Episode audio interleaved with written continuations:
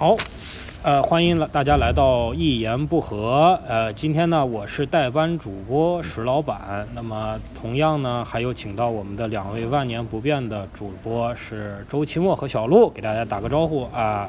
大家好，哎不，情愿的打个招呼啊，这个就大家可能已经听烦了我们三个人了，但是我们就是三个人啊。怎么叫代班主持啊？你是带了个朋友叫 Ben 吗？就是 啊，好好哎呀，笑。好好笑啊！这这这段录音大家可能也听不到了，因为会会截掉的。Where is Ben？Where is Ben？嗯然后我们今天录音这个地方特别好，是在一个咖啡店的门口。然后呢，它门口有一个池塘，里边还养着金鱼，还有一只猫在这儿来回走，就一直想吃这个鱼，也吃不了。然后我们就在这很想吃这只猫哎，就是 然后我们就在这个旁边呢有个座位，然后哎，在这个露天的环境里边，今天北京呢终于是这个呃微风啊啊、微风和煦，然后呢柳絮飘飞这么一个季节。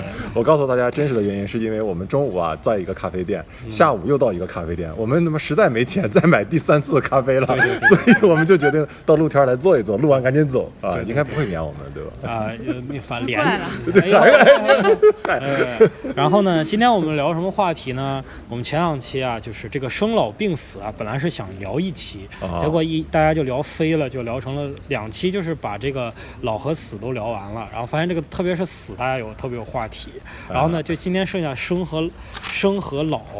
然后呢，就发现生和老这两个，就特别是个生，大家都比死这个话题就少多了，所以就可以就体现出这个喜剧演员都是一帮什么样的人，对生没有爱好，对死特别有向往。眷恋，哎这就是跟埃及人一样，是吧？他生下来就是为了死做打算，这是他的前半生而已。我们应该了解了解生，对吧？不知生焉知死啊！对对对哎，不知生你就闭嘴吧。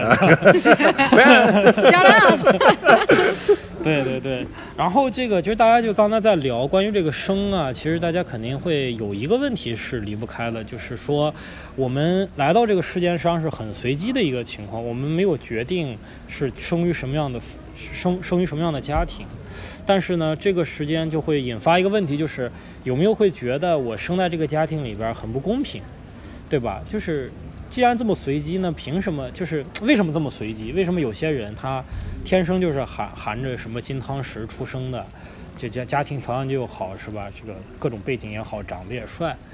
啊，你你们有没有觉得这种就是特别很很很不很不公平？就是小时候或者现在有没有这样的感觉？啊，这是什么样的叹息？我以为你要说话呢。啊，对我我是羡慕过那种家庭出身特别好的人，比如就是我我哥王思聪。嗨，对，不叫爹呢你平时跟他关系，我爹也行。啊，关系还不错。然后我就挺羡慕他的，平时我们一起玩的时候，就是，然后能确实很羡慕他。然后包括那些不光是呃家庭条件好，我还羡慕那些家长对他的教育啊比较宽松，然后嗯比较呃能发展这个人个性的那种家庭。嗯嗯嗯但是呢，我还真的很少说，觉得哎呀好不公平，然后觉得很在那儿抱怨。嗯我是觉得这个后天的教育起了很大的作用，就是教育就是让我们怎么样面对我们出生的不公，嗯。然后再加上社会给你提供条件，能够改变一定程度上改变你现有的不公。嗯嗯。因为我以前看过一些报道，就是有的呃，像一个小镇青年，嗯。还是乡村青年，就是跟他爸闹掰了，就是因为他是觉得自己不是官二代，不是富二代，我凭什么不是官二代，不是富二代？你爸为你为什么没有钱给我在镇里买房子怎么样？然后就离家出走了，还是要自杀怎么的？嗯我看到那个新闻，我就觉得、哦、这个就是一种教育的缺失，就是这个人啊，他没有学到一种应对自己现在处境的一种方式。嗯，他不知道怎么去去看待这个问题。然后这个好像我以前也说过，就是我以前看过一个喜剧演员的一个论述，就是我觉得这个特别有用，就是你不要认为你理所应当的生在一个好的家庭。嗯就是后来我经过，我想我也是，我出生前没有跟任何人签一个协议，这个人说说你生。你生，我保证你在一个好的地方。我说好，你缺的你说的啊，然后我签字，我生下来。嗯嗯没有，我就是啪就就是生下来了，所以没有人跟我保证。那我为什么要就是一定要有一个什么样的条件？嗯所以我觉得，但是不能这个社会不能让人绝望，我是觉得这样，嗯就是你生在一个不好的地方，但是这个社会不能让你绝望到说，我可能一辈子都改变不了，这个挺难。嗯，所以我觉得就是人其实他是有很强的自我调节的机制，就是在于说，当你很饿的时候，给你一个馒头。和当你很有钱、很富足的时候，给你一个什么燕窝，这两个东西呢，给人的幸福感是差不多的。嗯，就是说，可能是这是进化条件驱使，就是说，只有这样才能让那些，呃，那些穷困的人他活下去。这样的基因就是可能是穷困并且，呃，贫穷困并且心理不够强大的那种基因早就被淘汰了。穷困呢，心理很强大的基因和富足心理很不强大的基因，这两种都可以存活下来。所以也就是说，我们看着那些富人呢，整天在那儿，比如说他在那儿花天酒地啊，或者过着什么样的生活，其实他内心里他的富足感，就是他的幸福感的这个感知，跟你是差不多的。就他看着。那个东西跑车开两天就给你开跑车，开半年你也就厌了。你你就人就是这样，就要么就是说贱，要么其实这是这种自我保护，就是人是很难沉浸在某种痛苦当中，痛苦或者是极度的愉悦当中。这两种这两种感觉感情都是不能长久的。所以你这么一想，就是说外在条件虽然每个家庭不一样，但是实际上大家的感知都是一样的。你要追寻，就是你说佛家讲话，你不能就是求不得是佛家最大的痛。最大的苦嘛，就是你不要追寻那些不你你不属于自己的那种那种那种喜悦和和和和物质上的东西，因为那东西达到了，你也不会有多多大的幸福感，你追求眼下就行了。对，这就但是这这有一个悖论，就是说你不达到那样的程度的时候。你不知道原来这个感觉都是一样，你不知道原来是感觉，就像马云说什么一年挣两万还是不不不是一个月挣两万那个啊？对他觉得，我觉得那个真是他真心话，对，真心话，就是他经历过，他知道那个时候你考虑的东西跟你所赚得赚得的东西，他俩的那个比例是最可能是最协调的。你没有考虑到那么高远的问题，你不用那么操心，然后你有小家庭需要照顾就可以了。但是呢，关键是所有人都不信。因为你你你只要只要处于那个标界标标准之下的人，所有人都觉得我的物质生活，我现在很多的问题都是因为我的物质生活没有达到造成。我达到了以后，我一定会解决我现在所有的问题。但是没有人有能力去设想，我到达那个程度以后新出现的问题是什么？那个因为已经超出他的想象。对。就像石老板办这个公司也是，对吧？没办之前他不知道一个公司到底运转需要多大的这个能量啊，需要多大的精力啊。自己办了以后才知道啊，原来有公司是他的一个梦想，现在有了公司以后，可能只是一个基准了，然后你要操心的是别的事儿了，对对吧？以前很难想象那些事情需要现在来操心，就是当你固定就领份工资有班上的时候，你觉得这个他妈工作太烦了，特别不自由。那当然给你自由的时候，你就说我操，我该怎么办？没有人来教我该往哪儿走，所以这就是一点啊。所以这个小鹿怎么看待这个事情？有没有觉得啊？出身。然后我自己以前有认真的想过这个问题啊。我觉得，就是父母，父母啊，就像，就像一个 X 轴和 Y 轴一样，就他俩决定了你在这个世界上一开始出生的时候所在的那个位置，就他们把你定位在哪儿。但是，就像齐墨刚刚说的，就是，就好的一点就是是有希望的，就你是能能能动的，你不是说。呃，就就卡在那儿了。像我们，其实我们三个人哈，通过我们自己呃本身经过经历过的教育啊，各种经历什么的，能在现啊能能此时此刻坐在这儿啊，然后聊这样一个话题，我觉得我们属于这个社会当中，我我个人感觉我们没什么资格去抱怨的人，就是这个社会，呃，就是从大的角度来说，没有亏欠你什么太多东西，哪怕。呃，我们出生在小的地方，或者是家庭条件也就是一般吧。但是，你该得到的，就是多数人该得到的东西，你都得到了。你并没有说因为教育的缺失，或者是说什么家家庭什么爱的缺失什么，导致你这个人整个人就是属于被归类到不太正常那一类人里面去。就我们还是健康的发展起来了。我觉得。但凡这样哈，我觉得我们不太应该抱怨，但是也不是说就那些确实是，哎呀，比我们可能相对来说算，呃，从小出生的啊环境可能稍微就没有那么好，然后接受的教育也不太能让他改变他原有的那个原点的人哈，也不是说那些人就该抱怨，就是说怎么说呢？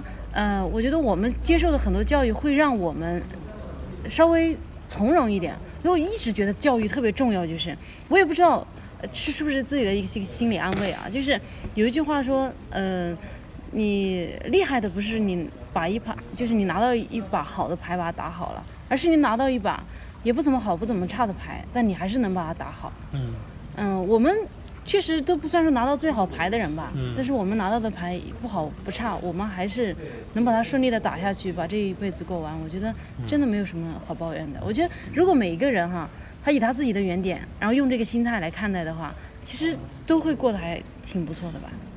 你们觉得，就说在中国啊，这个阶级，我们之前有段时间网上在讨论嗯这个阶级固化的问题，嗯包括有一个也是得了这个雨果奖的一个中国作家写的这个《北京折叠》啊，他就是讲这个其实郝景芳对郝景芳就是讲的是这个阶级之间你是很难有通路的。你们有没有觉得，就说我们这个阶级是被固化，就下层人民很难上去这么一个东西？我是有一次在飞机上面跟我旁边这个人就是就是瞎聊天儿，但是我们聊了一个非常有意思的话题，就是说应试教育到底好不好，它有没有可取之处？他的一个观点就是说，首先应试教育区别于素质教育的是什么呢？就是分儿嘛。就是应试教育是只看分儿，素质教育是看各方面的素质。也就是说，如果我们推行应试教育的话，那我的指标就是分儿；素质教育的话，那我要各个各个方面都都都要好。那如果我们推行素质教育的话，那造成什么结果？就是我的农村地区的人或者贫困山区的人，他更没有机会出来了，就是因为他的他所他获取的资源太有限。对他获取资源太有限，你让他怎么提高什么素质、什么团队协作能力、什么关爱、什么全个什么概他念他都不知道。就是这些东西对他来说是非常空泛，也是跟他的生活完全脱节的东西。嗯如果是就是一个分儿的话，那你怎么考，我怎么备课？至少我在分儿这方面，我我我就是在这个方面我。达到了一个能力，相对来说，我达到了一个一个及格线。等到我等到我们上大学，我们也有这样的感触，就是从那些贫困山区或者是这个偏远地区来的孩子，即使是他考到了大学或者融入了社会，他跟这个社会往往也是格格不入的，是因为他缺失了很多素质。但是你要想，如果我们真的从推归到原点就开始评判他的素质的话，他连进入大学大城市的机会都没有。嗯，对，但是这个确实是由经济造成的，确实很大的一个问题。但是我其实还是挺、挺、挺倾向于素质教育的哈，是因为是这样，你有没有想过，假如说分儿绝对是，我感觉可能是山区孩子跟城里孩子竞争的一个比较好的一个相对公平的一个方法。嗯嗯，但是你有没有想过，如果这个方法是一直实行下去的话，嗯那么山区的教育可以一直是这样的，因为教育官员会可以觉得，啊，就是做题嘛，就是分儿嘛，山区也不是没有出路的呀，你就是呃好好考试就完了。嗯嗯，然后，而且我们现在看到，即使在有分儿的情况下，其标准相对很统一的情况下，山区孩子接触到的东西，他升学率也好，还是考试的。对于考试的题的一些掌握啊，答题的东西也好，就还是比城里的孩子要差很多。就是教育资源有的时候它不光是你判断标准单一，你的教育资源就可以倾斜的很大，就可以不平衡。就是它最后造成结果还是很不平衡。但是反过来说，如果说哎，现在要推行的一种是素质教育，就是说我们应该更加全面的去评判孩子，更加好的去发展一个孩子。好，现在问题来，就是山区怎么样去发展呢？资源是不是不够啊？哎，就是这个问题需要国家去推动，需要人民去去去去抒发，就表达意见，然后需要国家更拿出更多的教育资源，培养更多的，就是国家可以有很多，我倒不是所有的都是怨国家这种哈，但是我觉得作为一个中国比较是资源调配型的一个政府，嗯它应该可以想出很多方式，甚至他想不出来让民间。贡献一些方式，就是它可以有很多奖激励机制，让一些高学历的人到乡村那个地方去培养，用素质教育的方式去培培养那个养孩子，让孩子看到更多的世界。这个孩子如果说，就像你说的，他有的时候就靠分儿一直到了大学，很多这样的人他也不幸福，关键是。对，我觉得衡量一个人最终的标准还是说他幸福不幸福。素质教育就是能让你更比较幸福的去体验人生，去去感我感觉。所谓我我不知道我这个比喻恰不恰当，我老觉得就是在素质教育之下成长起来的孩子是会稍微比较温和一些，而嗯而只看分数的人，我感觉他的思想会稍微极端一些对。，这是肯定的。所以就我当你只有单一标准来衡量你这个人的成败的时候，你真的就是会极端。对，所以，所以我特别值得骄傲的一件事，就是我参加的这个北京即兴这个剧团，它连续五六年一直跟香港的一个慈善组织合作，就是我们北京即兴的剧团的所有的票房的收入都是捐给这个组织。这个组织是干嘛的呢？它专注于做北京外来务工妇女及他们子女的素质教育培训，就是用戏剧的方式来帮助你。去去去，就是比如说这什么意思呢？就是比如说外地来来京打工的妇女带着小孩儿，他受到的教育可能已经满足了，就是基本上我也去过那种就是打工子弟小学去去支教，就是基本的教育是有的啊，这这这这就什么九年义务教育满足，但是素质教育缺嘛，所以就是这个组织呢。就是用即兴戏剧的方法来给教着他们做做做一些戏剧的游戏啊，再编一些编一些这个故事。我特别感动的是看过他们一次演出，你可以想象这些全都是打工子弟的孩子，但是他们的演出特别的好。然后他们这个这个这个迸发出来的那些灵活性啊，包括他们后来给我们每个人还画了一幅画，说谢谢谢谢你大家对我们的鼓鼓励和支持。就是每个人就是不同的人给我们每个人画了一幅画。然后这个我也特别感动，而且我们有一个队员，就是北京基因的队员，他就是五六年前，他是他是纯粹是农村出来的一个一个女孩子，然后来到城市，加入我们组织以后，跟我们一块儿就是就是做一些戏剧的游戏，然后后来他他表演英语都练得特别好，就是就是通过素质教育把一个人从一个呃。就我们刚才说的是能能让你进来到大城市，但是通过素质教育，通过这种方法呢，能让你进一步的再融入到这个这个城市里面。对，就是就是应试教育可能它能达到的已经到天花板了，但是我们就像你说的，有民间的方法，有国家的方法，用素质教育推动这些人进一步的融入到这个社会里，所以我觉得这是一个特别有意思的事情。嗯。然后就是就说到这个说到这个小孩儿吧，就我们今天谈的是。生这个话题嘛，那就是说，我我其实是是是很很关心说我们这一代人，就是我们这些人吧，啊，这个年纪就是面临着啊面临的一个问题是说你怎么样看待这个下一代的问题？就是说你们有没有想过，哎，我我我要要个小孩儿，或者是有没有幻想过这种这种这种的这种的情景？带个小孩出去，哎，看见别人有个小孩，自己觉得，哎，我也要玩，是吧？对，对，但你可能目前为止啊，就是像我我的话，我的话呢，我可能就是啊，想玩一下别人小孩，而且都没有那么想玩啊。我现在连小动物都不太不太想玩，我现在这个阶段可能就属于独善其身的一个状态。对，对他们就是我前两天听个说法叫叫叫，就女人会有卵巢异动，就她卵巢什么分泌一些东西，你分泌完了以后呢，你就对婚姻就特别的。婚姻和孩子就特别的向往，就是我觉得这就是你现在说的这么斩钉截铁，我估计也就是过一两年，因为什么呢？就是这个是基因决定的。嗯。为什么我们要延绵这个 子生育呢？就是人有冲动嘛。嗯。就这个冲动是他基因决定，你到了某个年龄就开始分泌某种东西。嗯。然后你可能就他就逼着你。对对，就会去就越来越喜欢后代是吧？所以现在不有些女性她会。中国大陆好像不允许，就是冷冻卵子。卵哦，我之前想过这个。对，是因为你你不知道什么时候大陆可以真的就想要想，好像是可以可以可以。我我看过这样方面。不不不不，我有查，好像不行。是吗？对，他看过上海有这样的。怎么冻是这样？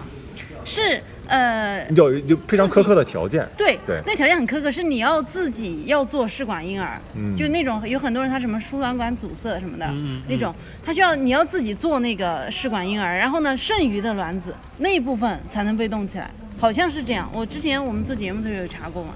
哦，就是我们就我们国内还没有说医院能给你，就是比如说你花了多少钱，他帮你把卵子冻起来。医院是不行，我我看过的报告好像是有一个机构可以做，这个不重要，就说是你你想表达什么观点呢？你说就是赞成赞成你说的这个观点啊，就是你你到时候不知道啥时候就异动了，嗯，所以就是所以社会可能应该提供给大家一些更多的机会，不要说我真的想要孩子了。然后发现我的身体已经不适合再要孩子了，所以这个就比较遗憾。我以前有一个老领导，应该是六十多岁，要了小孩儿，就是应该是一些我我猜测是应该是一些技术，对，就是老领导的技术，对，这个不，错但是她哎呀但实际上但是还是个女领导，所以她就是一直 技术更不错。她一直就是想要，可能是就忙工作吧，忙到六十啊，对，就是就是很很忙，但是我当我他就是我总感觉他的那种母性啊，是真的是一直在。跟他他跟他女女儿在一块儿的时候，他表现出这种喜爱之情，包括我就感觉他年年轻了至少三十岁，跟他女儿在一块儿，我觉得这东西好像真的是人，你现在不觉得忘了，但是你过过段时间，就人还是有这种本能啊。嗯，有时候我会想，就是你们有没有幻想过这种感觉，就是跟自己的小孩在一块儿，然后你跟他一块儿玩儿，或者是你跟他一块儿经历了经经历一个什么事情，就这种感觉。我我没有这种幻想，但是我觉得你俩到了这个年纪应该是有幻想的。我有我有这种想法，就是天呐，你能想象吗？一个小小的石老板，那就真的是一个鲍鱼娃娃，小小的石老板，小石老板，小小石小板，石小板。石小板。对，就是我我就是在幻想，比如说。他遇到了一个什么样的问题，我怎么给他给他哦教他解决啊？我帮他解决。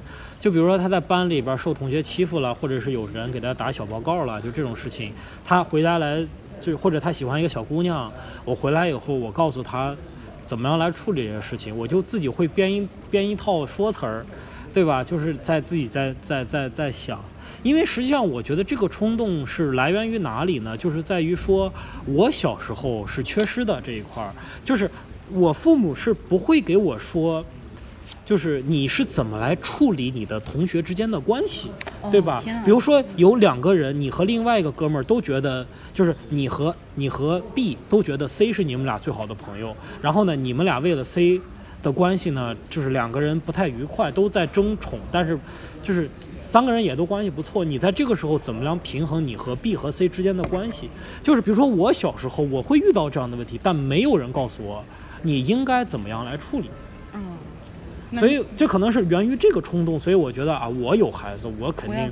在这方面，我至少别的不敢讲，在这方面，我想让他少走点弯路，嗯不要让他受那么多委屈。嗯，那那我也有。嗯，我我在想啊，我将来要有女儿啊，你比如说她要减肥啊什么的，我肯定还是能给她一点，这就是合理的、科学的建议啊。像我觉得我妈他们这代人，我有时候真的然后她说：“妈妈，你成功过吗？你哎，问你爸，有什么资格 就是我觉得我妈的，当然我绝对不抱怨，因为我特别爱我妈啊。我觉得我妈她给了我她能给的所有的就是东西了。然后，但是我觉得真的是我妈是个，呃，就是她上学上的也不多啊。然后我就觉得她这样的妇女呢，她能给你呃吃饱穿暖啊，然后能给你一些非常正就正确的一些观念。但是关于具体的，比如说她刚刚说的。你跟同学的相处，你跟男孩子的相处，以及你走入社会之后你跟男人的相处，然后什么我都不知道，嗯，真的。真的是没有，真的这个这个就是你俩可以作证啊，我我经常就是关于男性的问题，我还得问这两个人。嗯就我妈在这一块儿从来没有给过我任何的教育，我觉得这是我整个就很缺失的一个东西。而且他们，呃就我读大学的时候，他们跟我讲不要谈恋爱，嗯，然后当然，呃，我大学还不让谈恋爱，哎，我爸妈觉得你要考研究生的呀，然后你嗯你不要谈恋爱了嗯，然后就现在好好学习，然后到研究生之后呢，觉得啊你可以谈了，当然不谈也可以，哦，现在就逼我结婚了，然哎后对对，就是。整个我觉得他们的很多观念其实都真的没有那么对，但是呢，因为他是你爸妈，所以你只能接受这些东西，然后成长为现在的我。嗯。我觉得真的我其实是有挺多观念不对，我我单身这个问题啊，我感觉我不能真的只能怪我自己。我觉得像我妈真的从来就没有好好教过我怎么怎么跟男生相处啊，嗯。因为她跟我爸就是相亲认识，然后就结婚了，她这辈子也没有接触过第二个男人。嗯她对于比如说怎么撩汉呀什么，她什么都不知道，也没人教我。嗯嗯，哎，当然我这什么怎么什么都怪我妈呀？？”对，你说这挺有意思，就是感觉呃有一些父母他想象中，或者他当初处的那个年代，就是感觉是社会资源调配特别迅速的年代。嗯你大学时候不要谈恋爱，但是你毕业了以后工作，应该马上就会有个人，你俩就能在一起。出现了。对啊，因为他当时的年代可能就是很迅速，嗯，对吧？然后他现在想象的就是说，你就应该很快就找好一个人，就应该马上就结婚，对。不要考虑那么多有的没的，最后都是过日子嘛，嗯。哎对。嗯。就是这个感觉。然后你比如说我，我会跟他们说，哎呀，最近比如有一个男的喜欢我啊，然后就是或者是有点意思啊什么的，你跟他商量一下，那你跟他随便说一句，比如说有一次啊，我跟他们提到，我说啊，呃，我刚跟他们说多少岁啊，然后人家就开始查属相啊什么的。嗯。哎呀，你就都不能跟他提，你只是说这种人有点可能性啊，就是你你想跟他随便聊一下不行，他们永远就想哎结婚这个事儿，就他们不理就无法理解说哎我们先谈个恋爱，而不是说他们的第一个观念就是哎这个人适合结婚啊，那好来谈个恋爱，而不是说嗯，谈个恋爱哎可以啊，那要不结婚吧，好像他们不是这样，他们反过来的。这个什么话题啊都能引到这个 这个小鹿，这个小鹿，我们相亲那期已经我给谈的啊，我给你往回拽一拽，我给你往回拽一拽这又体现出什么呢？就是父母呢，永远不相信子女的处处理问题的能力。嗯，就是呃，他们从小就是说希望直接告诉我们结果嗯啊，然后很少给我们选择，然后让我们自己去尝试。嗯然后包括教育小孩儿，我觉得也是这样，就是包括你刚才石石老板刚才说的啊，说特别希望能给孩子讲这些东西。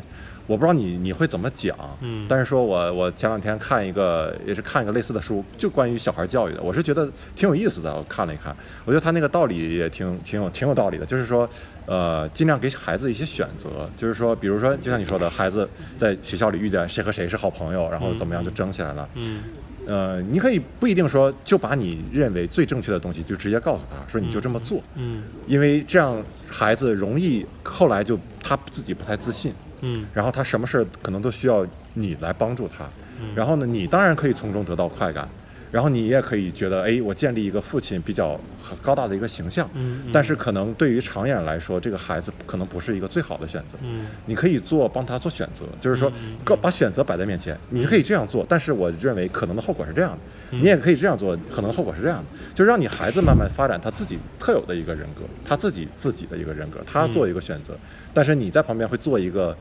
尺度上的最大的一个最把控，就是你不能超过这个底线，嗯对吧？你要不必必要的教育一定是要给他的，就是你不能过这个底线。嗯但是在这个期间呢，你应该自己去发展自己，因为他会在各种结果当中尝试中得到哦，我这样是不对的，我这样是不不太效果不太好，然后我就可能换一种方式，然后这样就是孩子会发展出一种主动解决问题的能力。嗯然后等他发展出这种能力以后，你会发现，哎，他做的事儿好像挺让我放心的了。嗯这个时候你反而对他放心了。嗯否则你就像我们的家长一样，我我从小就是我爸。呃，很少让我就现在我回家也不让我动家里的洗衣机，因为他说你弄不好，我弄。就是他是自己住时间长了，他可能有种、啊呃这种个人的习惯，就是不想让我把他东西弄弄乱或者怎么样。嗯但是他也没想过说这个对对我影响有有有什么大。但是我回家就感觉我现在就干脆我啥也不动，我束手束脚。但是我知道这个是不对的。我在别的地方呢，我尽量尝试自己去探索。嗯但是在家里，就回到家里，他可能就这个东西你不要动，这个东西你也不要动。我觉得这种是不不太好的。嗯，我对突然有种感觉，我觉得我们所有的奋斗都是为了孩子的起点，就我们就是孩子的起跑线，对对吧？你所有接受的教育，你积累的财富、你的资源什么的，好像真的最终为了你的下一代出生的时候，能稍微理想一点。所以这是我有时候也感感谢，是说，嗯，比如我我觉得是我们的父母，只要不是存心的害我们，嗯其他的一些行为，我觉得都是可以理解的，嗯都是可以理解的。当然，有些父母确实是真心在害自己的孩子，所以那有那种哈、个别的。嗯但是，比如像我爸，比如这种，他不知道怎么对于孩子有什么样影响，嗯他也没有这样的教育，这是他脑子里没那个弦。他自身的局限造成的。嗯但是他说能工钱让我花钱让我去读书，让我接触到这样的教育，这是他做的最大的贡献。然后我这个教育以后，我会把这个教育接着往下传，我的孩子会做的比我更好。这样一点点的去，人类是这样这样的去发展的，去更好的。对对更好的。我觉得，所以我想到这个东西，我就很释怀嗯，啊。我也想到，我觉得真的父母能给我们提供仅有的条件，其实绝对是他的极限了。对他他他们肯定可能是认为，对啊嗯，他肯定是没有保留的给你提供这些东西，然后最后你能成长为一个人格健全，然后有独立思考能稍微就相对独立思考能力的人，就你真的应该感恩戴德，没有什么好抱怨的。是真的，如果一个人还抱怨自己的出身，如果说他已经在接受一定的教育的结果之后，他还抱怨自己的出身，那真的就是个傻逼啊！嗯，你你自己就是知道这样的现实，其实你是有能力去改变的呀。对为什么要指望别人来改变你的命运呢？如果如果实在是那么讨厌自己的出身，去死呀！还是还是聊死这个话题 啊。啊行，我觉得这个还是就是你们有没有觉得，就看见一个鲜活的生命吧，就那种冲动，或者是觉得很很很有很有意思这样一个这样一个过程。你看到一个小孩儿，嗯其实我当然我这个人呢有点偏见，我只喜欢长得小好看的小孩儿啊，嗯就是 长得好看的啊，当然我们还是说小孩儿吧，这样不太好啊。啊因为我觉得看到小孩，为什么所有人都喜欢小孩啊？啊，就是大家都会对小孩，比如说呃，相对吧，没有人会喜欢老人比喜欢小孩多吧，对不对？你在大街上见到，你见见个老人，你不会咦去摸他，对不对？一个你就那个小干啥了你？嗯就那个小孩，你会觉得哎呀，对吧？你会有这样的一个一个想法。我觉得嗯就是因为新生的生命给我们一种希望，对，就是所有的未知，因为一个小孩儿，你不管他起点是什么样的，你会觉得有无限的可能。当然，很很多时候这种可能都是一步一步被打破。哎呀，我就这样了，哎呀，嗯所以孩一个孩子，我也你看我小时候充满希望，但是最后我成长出来也是个特别普通的人啊。但是我们所有人都会对新生的生命充满了无限的希望，觉得他身上有无限的可能。嗯我觉得就看着他们，我们自己内心会有一种很阳光的感觉。嗯看到老年人，当然我我当然不是黑老年人啊，就很多人没有多少人会真的那么真心的热爱老年人啊，就是真的，他让你看到一种绝望，没有但。是我有一个特别黑暗的想法，我就说你看见小孩儿，并且特别喜欢这个小孩儿，实际上是你自己觉得他是你是，就是这个肯定是对，就是他是你生命的延续嘛。那是你的小孩儿是吧？你的自己的别人家的小孩儿应该不是你生命的别人的小孩儿就是从概念上讲，他是你的人类生命我觉得那个美国的那个喜剧演员叫叫 Jerry Seinfeld 宋飞，他讲了一个段子嘛，就说你看那个小孩这么可爱，但是你永远不要忘了，他来到这个世界就是来替代。替代就是来替代你的。他第一句话是爸爸，第二句话妈妈，第三句话拜拜，是吧？就是他是就是在替代你的，所以他实际上是你去把你的能够觉得，就是其实是人类对永久寿命的一个终极向往。就是我不愿意死，那我怎么办呢？我可能把我一部分的灵魂和精神注入到这个小孩的身上，让他延续我身上的一种，其实这还是特别自私一种想法。但是，啊对，就是就还是出于利己的一种。还是利己的想法，所以你要觉得他像就是，比如说小孩儿，你就让他学个钢琴，或者学的很多事很多事情是你年轻时候你缺的，你缺的东西，你没有达到的抱负，你就会过度补偿到你这个小孩儿身上。那我以后嗯应该会让我孩子多谈恋爱啊。你应该会让你孩子多减肥是吧？从小就饿着。嗨，对，所以这个想想也挺有意思，但这个可能就是人类能够一段一段延续下来的一种方法，就是归根结底，它是一种动物性，也谈不上崇高，也谈不上龌龊，它就是这么一个心这么一个心理，本能嘛这么这个本能。嗯，好吧，我觉得大家感觉，我我听大家讲，就可能是对于自己生孩子这个事儿，还是觉得距离太遥远了，跟自己想的太远了。对其实这事儿已经离我们不远，我们周围挺多人都在生孩子呀。对，离你周离你周围的人不远，离你很远的。就是哎呦，首先你哎得选选择做一个有发现一点？全职喜剧就现在生演员的问孩子好像比以题，前难啊。很现在。生孩子对又贵又难，就是感觉女孩子从开始怀孕再到最后孩子生出来，要花很多钱，而且要花了很多精力。嗯但像我妈他们那代人啊，谁谁做什么产检呀？人家怀上了之后就对，有就一个有一个问题是说，现在大龄产妇非常多，按照我们传统的讲法，基本上就没有什么能够什么是适龄期生的小孩，基本就没有。嗯对。对你比如说我都已经过了吧？对，然后呢，然后呢，我其实看那个数据还把我吓了一跳，是三分之一还是说多少的办公室的白领女性是有极大的生育危险的，就是三分之一你有你有无法生育的这样的一个可能性，而且这个确实是我身边在。生育的，就是女人在比如说子宫卵巢这方面的问题的人，包括流流产的，都有，而且都还我还都听过蛮多，就是异异样或者是流产这样的都会有，但是他可能有些人有些不说，是后来知道，就是说这个比例是蛮吓人的。对我之前嗯。也同事也是，呃，可能有类方类似的，而且不止一个人，对。就是类似的方面的经历，就是怀孩子的一种焦虑，嗯。怀不上，然后怀上了还、还流呃流掉了，就是嗯。这种确实是有。对，所以这导致这个越来越贵嘛。你要做产检，你就你就你你你要去，然后你的哎，身体要一个什么样的状。状态，对吧？就我一直很很很觉得很神奇的一个说法就是，呃，比如我姐跟我说，说是你你可以要小孩儿啊，我说现在孩子也养不起啊，她说，呃，就你要完之后养吧养吧就大。就是就是有个孩子的人 真的是我姐，我我姐当时特别难，我二姐，然后她那个时候她有两个孩子，然后她当时家里条件也真的很难。那个时候我我我那时候还跟他们住一起，就是呃难到什么程度？就是土豆啊，要做土豆丝儿，而不做土豆片儿。为什么？因为土豆丝儿省，土豆片儿吃的多。它啥意思？就是两个土豆啊，你要啊做盘菜啊，你啊要做成土豆丝儿，因为土豆丝儿省，土豆片儿做做做不了那么多哦，土豆丝儿看起来比较蓬，确实也量质量确实。守恒因为你放的盐什么的，它沾的盐那种料油啊哎，就什么就不一样，哦肯定是跟土豆块不一样，就到这种程度。养了两个孩子，现在好好，就是其实那叫拉扯所以他他就跟我说，他说嗯孩子就是我一直觉得很神奇，我觉得应该好多精力、钱啊什么的，我现在啥都没有。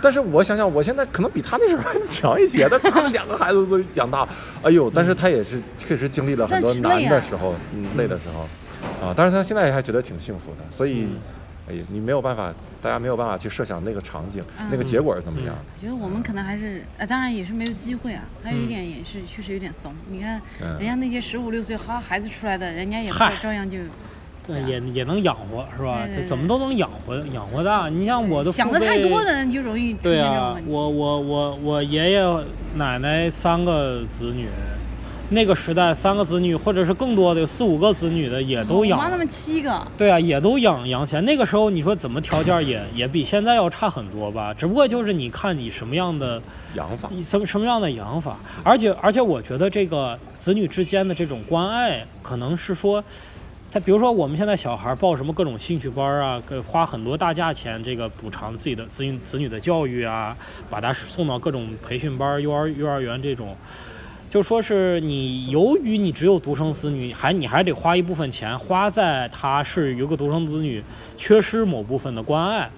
如果你嗯不是独生子女呢，你反倒你可能不用花这笔钱，因为他自由自自自己就玩起来了，是吧？几个人互相对玩，不用而且有的时候买玩具了，对，互相玩。而且有时候哥哥玩给孩子报班，是因为你没有时间去照看。对对对。但是如果是家里两个孩子，可能你会更放心一点，让他两个孩子，比如说这个是个姐姐带弟弟，这就最理想，差个三四岁，姐姐能把这个小弟弟就是照顾的特别好，然后特可爱的那种感觉。哦，千万，我对觉得哥哥妹妹你们就不要这么想了。哥哥妹妹会会怎么样我小时候被我哥打死了，我天！啊？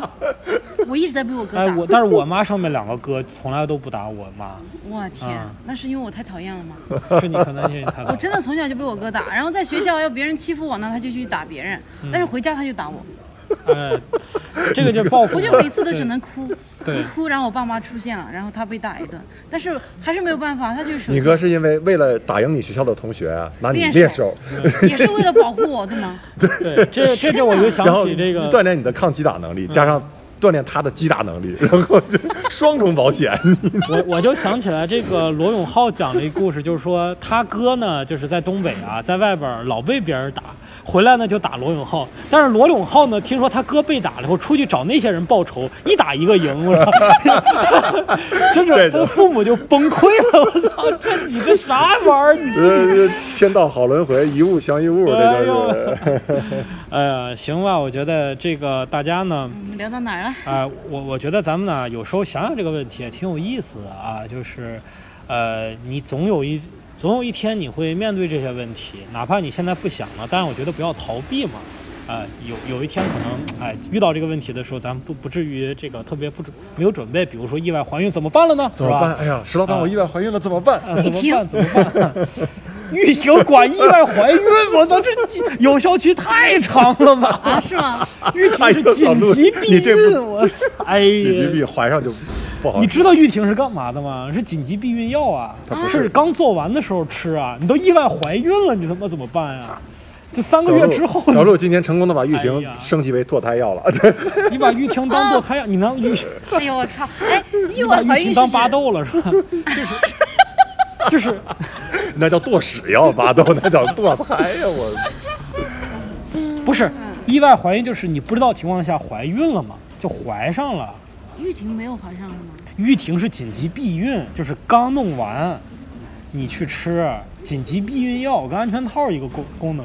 啊，哎呦，我天！哎呦我的，你这太没有那啥了，你赶快你看都怪我妈，我觉得这出生这个问题啊，你妈也不会 教你这个的，这是怪你智商太低了。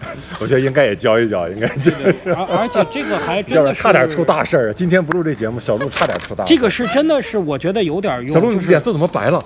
就是就是女孩儿得学会自保。我是真见过，呃，就是不戴套，就是这男的就说我从来不戴套，就是我就是不戴套啊，你你怎么怎么着怎么着吧，就是有这样的男的，我天！所以就是还是得有点儿，就是你知道知道常识，你不能说我操出这个事儿了，你连玉婷是干嘛用的都不知道，嗯是吧？买点泻药是吧聊聊就行了。好，我们下期聊玉婷。要不哎，下期我们聊玉婷啊。好，今天呢，我们最后还是聊到了生，是吧？意外聊到了生纸生纸生啊。行，那这个我今天这个代班主播啊，给大家献丑了。那么今天我们的节目就到这里，感谢大家。我们是一言不合一言不不合就就有梗，梗这也没梗了，就这个呀，嗨。